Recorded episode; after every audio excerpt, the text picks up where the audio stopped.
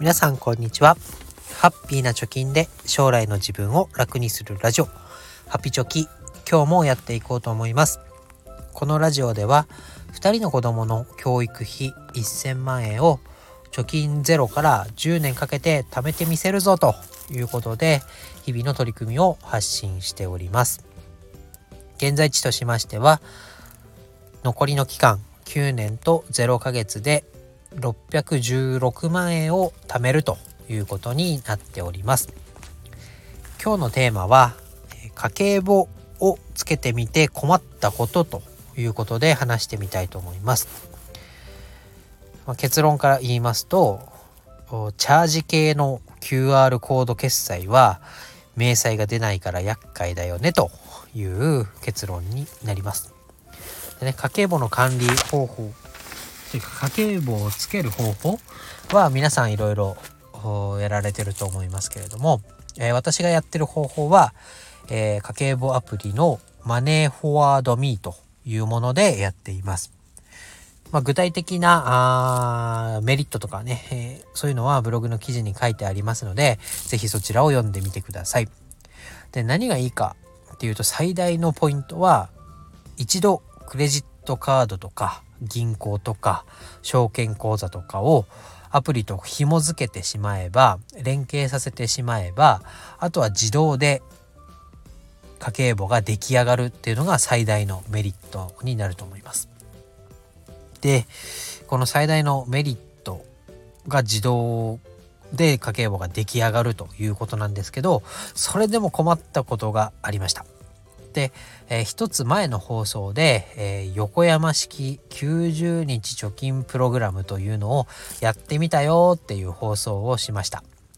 でこれは消費浪費投資と言われるねこの支出の割合収入における割合を、まあ、黄金比に当てはめていくと貯金ができるようになるよというようなことが提唱されているということで、えー、じゃあやってみようかということで、えー、1ヶ月ねやってみたよという話をしました。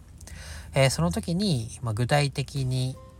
その支出を浪費と投資と消費に分けた時に、えー、何がいくらぐらい使ってるか何にいくらぐらい使ってるかっていうのを、まあ、把握しなければなりません。で今まで私はこのマネーフォワードミーの家計簿アプリを使ってだいたい生活費はいくらだったあと投資はいくらできていたというようなざっくりとしたね、えー、把握の仕方しかしてなかったんですけどこのプログラムを、まあ、やってみるにあたって具体的にね、えー、細かい項目まで見ていくことにしました。で細かい項目っていうのは何かというとえー、消費の中には、まあ、食費とか通信費とか日用品代とか、えー、そういうのが含まれるんですけど実際にいくらその項目ごとに使っているかっていうのまで見てみようと思ったわけです。そして困ったことが具体的に言うと楽天ペイの明細が出てこないということです。で楽天ペイの中でも何に使ったかっていうのはまあわかるんですけどことこうチャージをして現金をチャージをしてでそのチャージ分の中から使うっていうことに関しては明細が出ないのであの記憶に頼る部分が大きいなと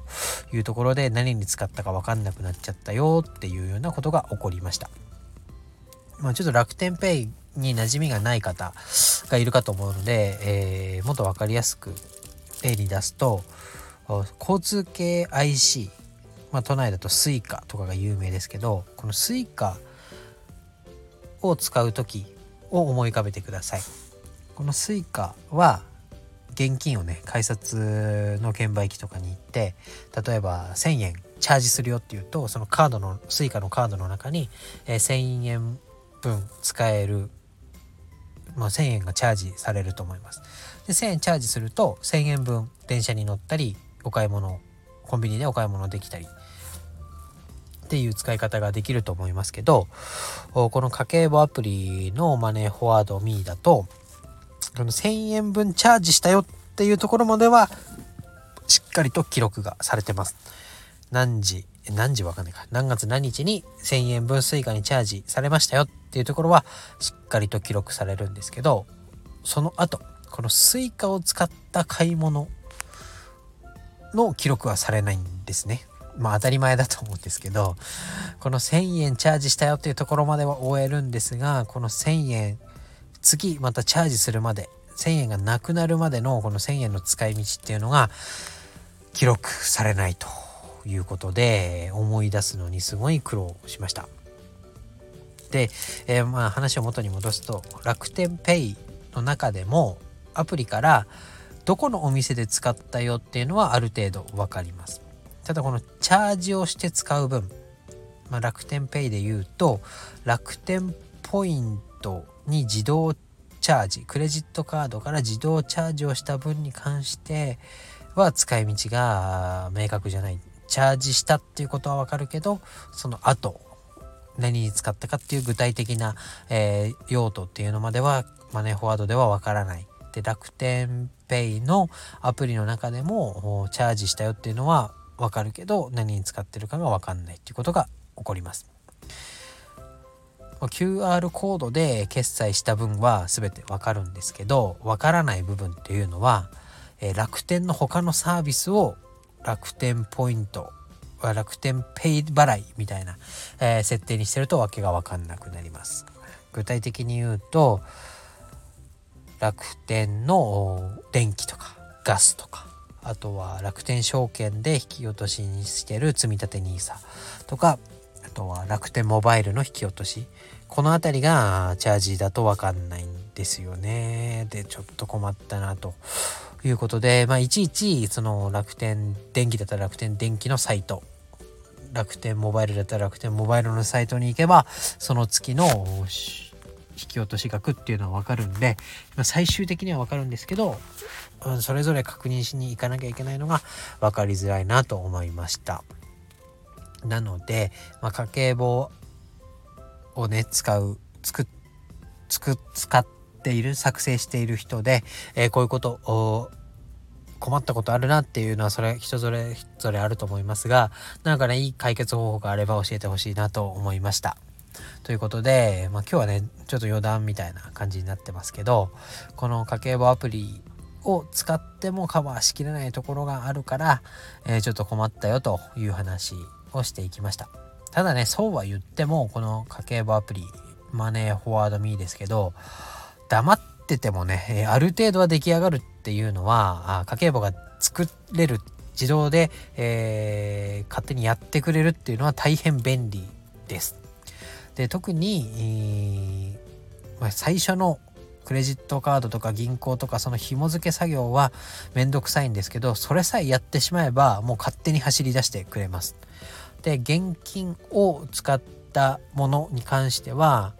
どことも連携してないので、まあ、財布と連携すれば一番いいんでしょうけどどことも連携してないので手動で入力が必要ですけど、まあ、クレカ払いであったり QR コード払いをしている分に関しては全てえー、自動でやってくれます。で最近だと過去うんと過去じゃない最近だと4件の提携先までは無料で使うことができます。なのでまあ銀行2つクレジットカード1枚 QR コード1枚みたいな感じで、え、登録してる分には無料で使うことができます。それ以上になると月500円だったかな？のプレミアム会員っていうのにならなきゃいけないんですけど、まあ、プレミアム会員になってでも使う価値があるなと思って私はプレミアム契約してますがそれほどいいアプリだと思うので是非このね URL に貼っておくブログの記事から試してみてください。ということで今日はマネーフォワードミーで困ったことというテーマでお話をしました。以上になります。バイバイ。